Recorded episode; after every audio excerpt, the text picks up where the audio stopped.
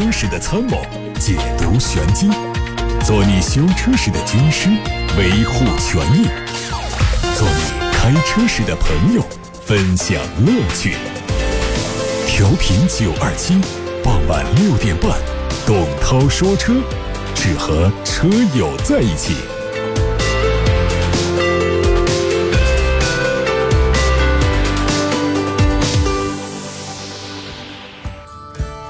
各位，接下来要听到的是董涛说车，我是董涛。看新闻，公开的数据说，我国高速公路通车里程超过了十三点一万公里，位居世界第一。高速公路主线收费站有七百多个，这意味着每驾驶一个半小时就会途经一个主收费站。收费站也成为高速公路拥堵的重要原因。在两会部长通道当中，交通运输部部长李小鹏表示，政府工作报告当中提出，两年之内。基本取消全国高速公路省界收费站。二零二零年，我们将落实要求，基本实现取消省界收费站的目标。日前，迈凯伦 CEO 透露说，他们将推出一款性能和越野能力相结合、专门为远距离行驶设计的汽车。它搭载中置发动机，既是最轻的 GT 跑车，具有最佳的功率重量比，又成为唯一一款。和时速为每小时四百零二公里的车型分享 DNA 的大型旅行车，新车将会和品牌现有的中级系列、超级系列和运动系列分开打造，会在今年年内亮相。迈凯伦。本届日内瓦车展上，宝马带来了全新的三系插电混动车三三零 E，它在左前翼子板的地方增加了充电接口。下包围的设计和燃油版有区别，两侧的 T 字形造型非常简约。新车的动力系统由 2.0T 四缸机和一台驱动电机组成，匹配的是八速自动变速箱。它的纯电续航里程提升到了六十公里，官方说零百加速时间六秒钟，油耗比上一代车型减少了百分之十以上。而奥迪展台上最重量级的展车是全新的 Q4 e-tron 概念车，这也是它在全球范围的首次亮相。根据奥迪的新的命名体系，一创今后会特指纯电动车。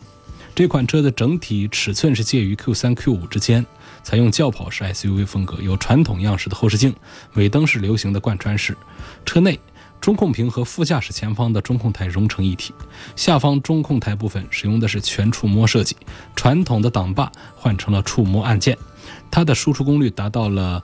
三百零六匹马力，官方给出的零百加速成绩六点三秒钟，纯电续航里程四百五十公里。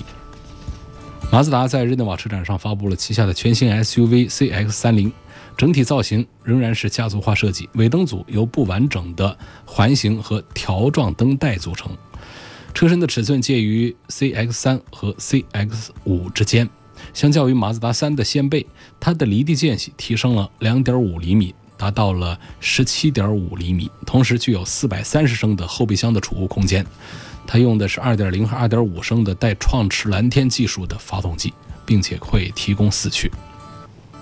昨天，起亚的全新智跑新增的两款一点四 T 车型上市，售价是十三万七千九到十四万四千九。外观最大的变化是虎啸式的中网内部的镀铬横条加进了矩阵式的熏黑条的装饰。来看看。有朋友问到说，新一代的起亚的 KX 五有没有试驾的这个感受跟大家分享？新一代的这个 KX 五呢，呃，应该是在三月的中下旬正式的上市。呃，我们现在已经接触到这款车，感觉呢它的这个配置还是很不错，包括它的一些这个悬浮式的中控屏啊。包括它的 AI 智能语音控制系统啊、远程控制啊、手机互联呐、GPS 导航在内的一起的这么一套东西，智能互联还是做的比较的强大。另外呢，它的动力总成呢仍然还是这个 1.6T，匹配七速双离合；2.0的是 6AT，跟上一代车型是一样的。那这一代车型它的这个底盘调的偏硬一点然后就是。在外观上呢，用上了很多的这个 LED 光源，包括大灯啊、雾灯啊、转向灯啊，所以这种时尚感、高端感、科技感还是很不错的。所以我们期待它三月十九号上市之后的这个价格，看看到底能够定到多少。新款的途锐和新款的宝马 X 五要对比一下。呃，他问这个新款的途锐还有没有发动机进水的问题？你想，在去年的三幺五上，央视这个三幺五晚会上专门做了曝光，那后面的后续的问题都已经做了处理。实际上，它只是一个设计师的脑子进水的问题，它不是一个呃这个发动机一定要进水的一个问题。他把这个雨水的这个导流的路线呢，错误的跟这个咱们的发动机的进气口那么大一个进气口给接到一块儿来了。实际上这都是设计上的一个脑残行为。然后它其实这个改造也很简单，包括我们自己 DIY 其实都能够改。那么厂家这儿呢，对这些塑料部件的这个形状上的一些设计、一些变化都不是个难事儿。所以只是说在当时那一批那一些车上呢，就是确实是没有考虑到这个问题，设计师的设计有问题，所以导致雨水进去了啊。很多车是这样，怎么可能它还不解决这个问题呢？那么关于这个途锐和新款的宝马的 X 五放在一起做对比的话呢，现阶段可能人气更旺的还是宝马 X 五，但是我觉得从车上来讲，这个大众的途锐是不会输给 X 五。呃，在价格体系上，嗯，还是有优势，而且这个新款的途锐呢，可能会上一个 2.0T 的动力，价格从五十三万起，这是官价。通常官价之后呢，途锐都会有优惠。那想一想，这还是很值得期待的。所以，除了这个品牌上的问题，就是要注意，它毕竟是一个大众 logo，跟一个宝马的这个 logo 相比，还是有不同的气场。然后第二点呢，就是进口大众的网点很少，然后这个车的本身的销售跟这个叉五也没有办法比，所以它的保值，呃，它的这种价值感，它都是要弱一些的。一分价钱一分货，单纯的论车，途锐不输给叉五，但是综合比起来，那途锐赶这个宝马的叉五还是有距离的。所以在这种情况下。大家到底应该怎么选？恐怕我也给不出一个具体的答案来。我想，多数人还是在选择宝马的叉五。毕竟，我们花五六十万、六七十万来买一个车的人，对于几万块钱的这个价格的这个差异，应该也不是太敏感。而这个价格的差异，我们把它解决了之后，多花一点钱，我们得到的是全方位的，嗯，这个平衡，不至于说在途锐身上。还有一些遗憾的地方。奥迪的 Q7 2.0跟3.0排量，我应该选哪一个比较好？我是应该买中规版的好呢，还是买个进口版的好？呃，像这种走量的车子，我还是建议买这个呃中规版的好。那，后期的这个方面呢，它还是更有优势一些，相对平行进口车的，呃，它不属于呃其他的一些这个车型。你像这个卖的最好的，像宝马的 X 五啊，丰田的普拉多等等这样的一些平行进口呢，它的这个平行进口走的量比较大，那么在港口这一个渠道上呢，它会有一些性价比的优势出来。Q 七的量本身就不大的这种情况下，咱们看中这个车的话，本身现在店里的优惠都非常大。我主张这个像 Q 七这样的产品，还是在 4S 店里面买这个中规车，然后。关于 2.0T 和 3.0T 的这个问题，嗯，应该这么说，从这个一个媒体人的身份，我应该是推荐大家来买这个低排量的 2.0T 的车型。但是从一个车友的角度，实际上买这个高配的低功率 2.0T 和买低配的 3.0T 中间的差价非常小了。只有三四万块钱了。这种情况下，从一个车友的角度，我仍然会推荐 3.0T 多过于 2.0T。雷克萨斯的 RX 两百两驱版和四驱版，呃，我应该选哪一个更值得入手？我还是觉得雷克萨斯的产品呢，这个四驱意义不太大。呃，我认为买它一个两驱版，就是买它一个壳就可以了。嗯，产品的质量比较好，性能比较差，用起来很省心。嗯，而且价格确实是足够便宜。啊，RX 是雷克萨斯的这个中大型的一个 SUV 了。我觉得它的四驱没有太大的必要啊，没有多少意义。我们开这个车哪有说是那种越野的这个需求呢？所以它的四驱呢，只会在冰雪的时候用得上。但是在冰雪的时候呢，雷克萨斯的四驱的反应速度，呃，它也并不是特别快的。所以呢，我觉得要这个增加几万块钱，好像是划不来。嗯，雷克萨斯的 RX 现在它应该不讲什么两百啊，它是三百，这是 2.0T 的动力，然后是 450H。这个是三点五的 V 六，啊，这个混合动力，油电混合，应该是没有两百，是吧？下面的问题说，希望对比的是东风本田的新思域跟马自达的昂克赛拉，就马三。再说动力、油耗、保值、后期维护保养方面，这几个方向上来看。动力上还是思域的要稍强一点，油耗上呢，昂克赛拉的发动机创驰蓝天也还做得不错，应该是差不多的水平。保值率方面呢，一度应该还是思域要要领先一些，本田车的保值率比马自达的还是要好一些。后期的维护费用、保养费用也都是差不多的。两个产品当中，我可能还是倾向于思域，略多于马自达的昂克赛拉。今天大家的问题还确实是非常的多啊，我们一条条的看。下一个问题说，宝马的 X 五、X 六对于三十多岁的这个小伙子来说，谁更加合适？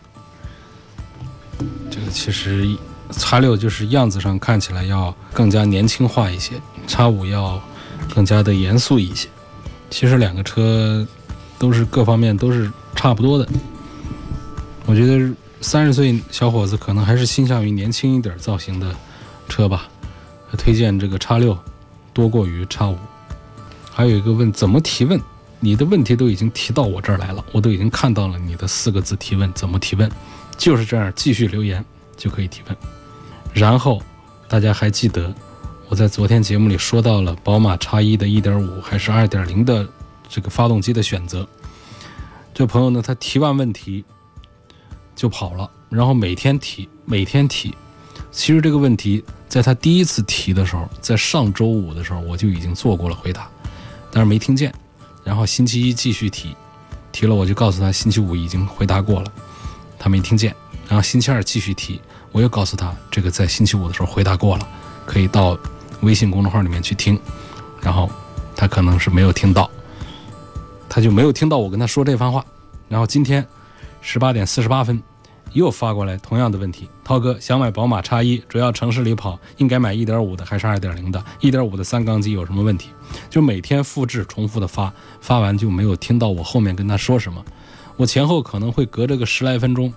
不可能这个东西一发过来，我马上一句话就丢过去了。这是咱们单聊，毕竟这儿呢，就是问题啊，从各个平台上汇集到这个直播间来是非常多的。我是比较随机的。看到哪儿说到哪儿，所以我再跟这位朋友回复一下，请到董涛说车微信公众号去找上周五的节目的音频，这个音频应该是在本周一发布的，本周一的晚上六点钟发布的微信公众号有上周五的节目的重播音频，去找一找看。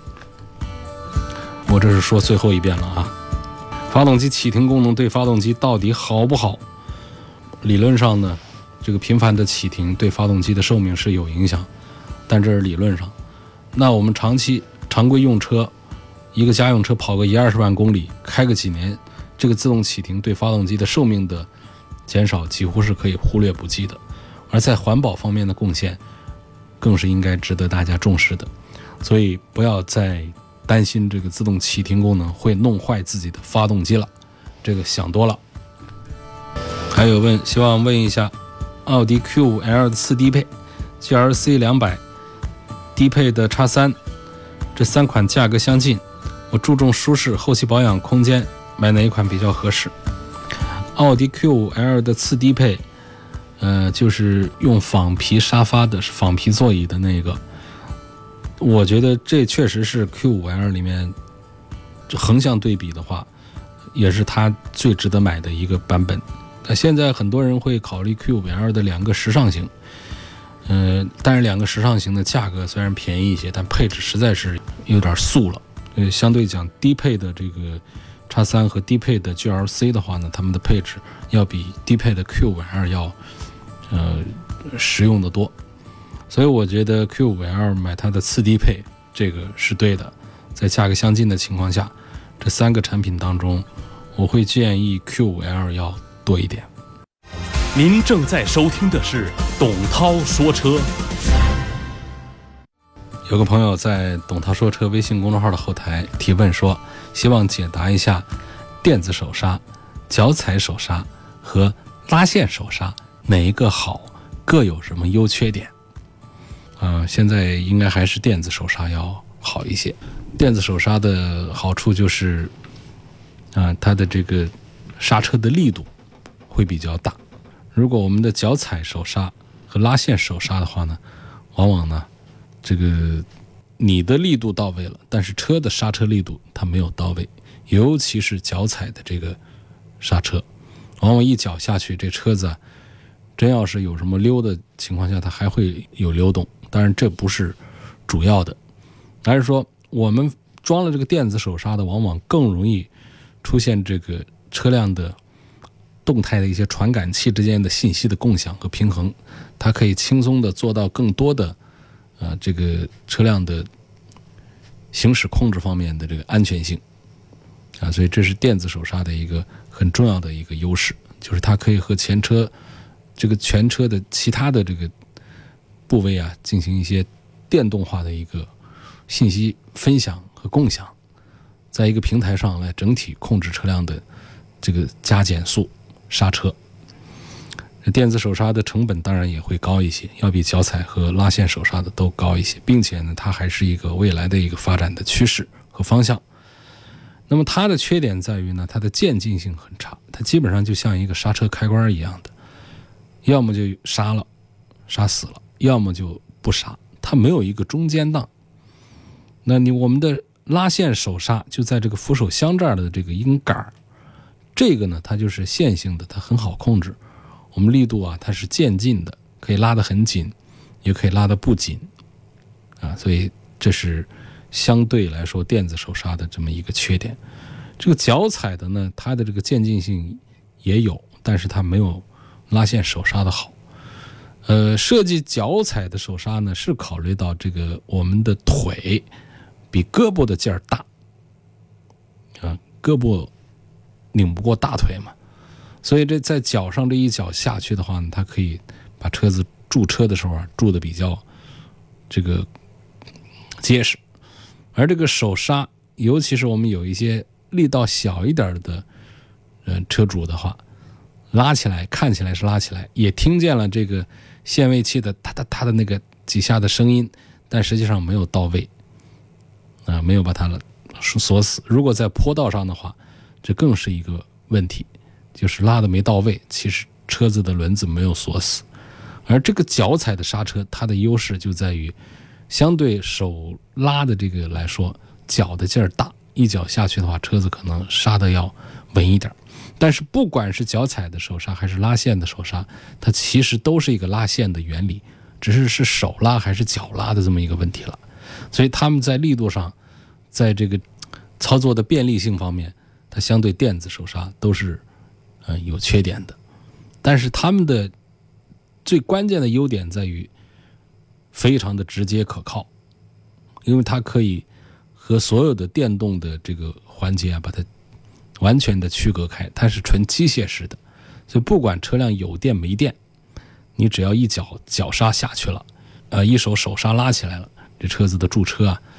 它就是可见的。而电子手刹的话呢，厂家也考虑到了断电的这样一些问题，但是它在 BOSS 和打开之间的这种逻辑，它还是依赖于我们的电脑的这个控制，所以这个电脑的部分越多，可能它的故障部分它就会越多。这是相对讲这个三款这个手刹，这都叫手刹了，其实叫驻车开关了。它们各有优势，各有缺点。三十六岁的公司男高管自己留言说，想买七十万以内的 SUV，希望有个推荐。这个你得告诉我一点，我这个你的需求是什么？你看中的是什么？如果你啥都不管的话，就是七十万以内最值得买的 SUV 了，等于是这么来问了，这就是不好回答的一个问题。嗯，那么现在呢，在这个全尺寸的这个大 SUV 当中呢，奔驰、宝马、奥迪这三款产品仍然是卖的最好的。那奔驰是 GLE 这个产品老一点，然后宝马是 X 五，然后就是这个奥迪的 Q 七。从现在的这个价格体系和产品平台各方面来讲的话呢，我认为还是 Q 七的优势更大一点。您正在收听的是董涛说车。现在我们看到董涛说车微博后台，后座要坐三个人，一大两小，要放个安全座椅，雅阁或者 CRV 该怎么选？啊，这个放这个安全座椅啊，根据我的经验就是，这都不是问题。嗯，尤其是像这个雅阁，它的坐垫的深度，横向的是宽度，纵向的我们叫深度，它的深度是比较好的。但是呢，这个放座椅进出，小孩坐在上面头顶起来，所以头部的空间呢，我们还是希望它高一点，然后让我们来安放儿童安全座椅进出的时候，大人进出的时候也都方便一些。所以在这种情况下，我还是推荐这个 CRV。要多过于雅阁。问沃尔沃的 S 九零怎么样？想买个三十万左右的豪华车。那么在这种这个 C 级车当中呢，嗯，一线的奔驰、宝马、奥迪这个价位是拿不到。那么二线的呢，实际上有一个沃尔沃 S 九零，还有一个是凯迪拉克的 CT 六。那你对比价格以及尺寸和配置之后，会发现二线品牌。凯迪拉克的 CT 六的性价比比这个沃尔沃 S 九零呢是要好一些。你看，在优惠过后，都是在三十万的出头的这么一个价位上。嗯，凯迪拉克 CT 六相当于 D 级车的车身，有五米二几，五米二几的车长，这跟这个宝马七系啊，跟这个奔驰 S 都很接近了。那轴距超过了三米一，这也妥妥的都达到了这个 D 级轿车的这个标准。而沃尔沃这个 S 九零呢，它还是标准的这个 C 级车的身材，就是车长，嗯，刚好是五米，啊，然后这个轴距呢三米过一点所以这样的从这个我们花三十万来买一个这个豪华的大轿子车的话，呃，还是想它能够更宽大一点，所以在在这个角度，我会推荐凯迪拉克 CT 六多一点。另外呢，从这个整车的这个制造来讲，呃，沃尔沃 S90 呢，它原装进口应该是很不错，但是实际驾驶感受呢，它的有一些处理，它细节上它还是做的还不如凯迪拉克 CT6 做那么的，比方说静音效果啊，这种舒适感受啊，沃尔沃的 S90 我认为做的是并不是很好，所以说它才呃本身定价很便宜，但是卖的并不好。它才会优惠过后在一个三十万的这么一个价格。那么凯迪拉克的这个 CT 六的话，啊，它的这个价位本身定的也不高，但是呢，这真是一款被很多人忽略了的一个很不错的一个产品。这是凯迪拉克的旗舰，啊，在中国这也是运气不大好，一直卖不起来。你其实你可以看一下它的这个三大件也好，小配件也好，做工啊。装饰啊，这方面来讲，CT 六我觉得是很棒的一个车。传奇的 GA4 三大件怎么样？值得入手吗？有没有换代的消息？呃，没有太研究这款这个传奇的轿车。我的车一三年的迈锐宝，防冻液的壶呢，几乎每年冬天都裂一次，换了第二年又裂，不知道什么原因，4S 店也解释不了。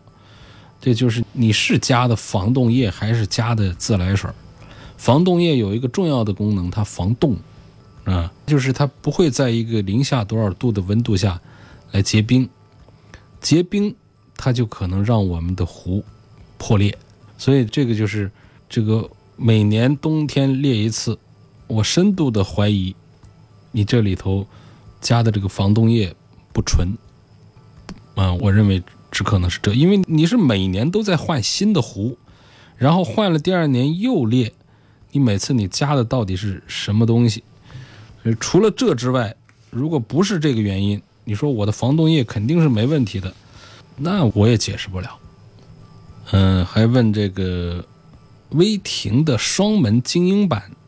怎么样？能不能对比一下威霆和别克的 G28？主要是家用，我就看中了这个威霆啊，主要是空间啊，后期的改装空间非常的大，这个就是不知道舒适度怎么样。这车我开过，也坐过威霆，嗯，它在舒适度上确实是不咋地，跟开着一个皮卡货车的那种底盘印象很相近，所以它是很大，它比别克的 GL 八要大，但是呢，它的舒适性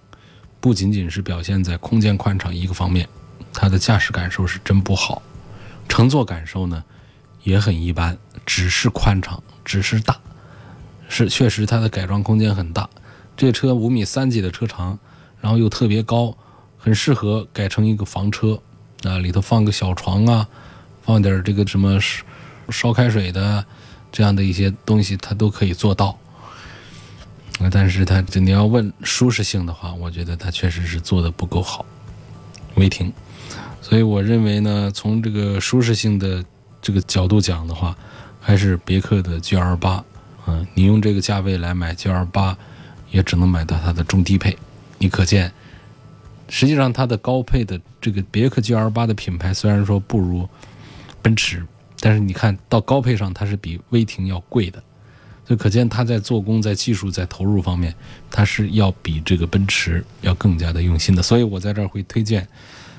别克的 GL 八多一点。有一个安徽的听众发信息问过来，问雅阁的 1.5T 的高功率、阿特兹的2.0、君威的 1.5T，谁的动力会好一点？啊，君威的油耗怎么样？别克的这个油老虎的帽子，希望大家给它拿掉。嗯，别克的这个油耗倒不是很高，是一个正常的水平，啊，尤其是这个别克家的这个 2.0T 配 6AT 的这样的组合，像刚才提到的一个车，呃，咱们的这个别克的 GL8，它的油耗水平就做的是真的很不错。那么在这个君威身上，呃，用的这个 1.5T 的，在油耗上大家也更是不用太多的担心。倒是说，它跟这个九 AT 的变速箱的这个匹配，倒不是一个什么好消息，呃，恐怕这个驾驶感受和这个质量问题上，这都是埋下了一些想象空间的，啊，这个原来是对这个九 AT 啊是报过一阵子的毛病和问题的，所以这个君威的二零 T 啊，我在推荐的时候，也就是它的一点五 T 的动力，这个我在推荐的时候还是很慎重的。然后马自达的这个。阿特兹的这个2.0，在本田、别克和马自达三个品牌里面，马自达的品牌确实是最弱的，而且是在呈一个继续往下溜、往下滑的这么一个趋势当中。所以我推荐这个，嗯，马自达的这个产品也都比较慎重。啊，阿特兹这个产品本身我觉得也还行，但是这个随着它的这个企业的这个整个这个经营的这个问题。它的这个产品的这个销售也是越来越弱。本身这个产品啊，阿特兹这个车，我仍然还是比较认可。那么再提到这个两个 1.5T，本田的 1.5T，别克的 1.5T，来跟这个阿特兹的2.0做对比的话，我觉得还是本田的这个 1.5T 的这个高功率，啊，它在这个动力表现上要更好一些。阿特兹的这个产品呢？它就是整体上呢，在这个马自达，它在这个质量方面的表现还是没有本田的那样的好。所以在这三个车当中，如果这位朋友他比较看重的是动力的表现的话，我还是会向你推荐广州本田的雅阁啊，这个 1.5T 的高功率版本的动力要比别克的 1.5T 和阿特兹的2.0表现要好一些。今天我们就说到这儿，感谢大家收听参与。每天晚上六点半到七点半钟直播的董涛说车，错过了收听今天的节目，可以在明天晚上六点钟通过董涛说车的微信公众号重听剪辑之后的音频。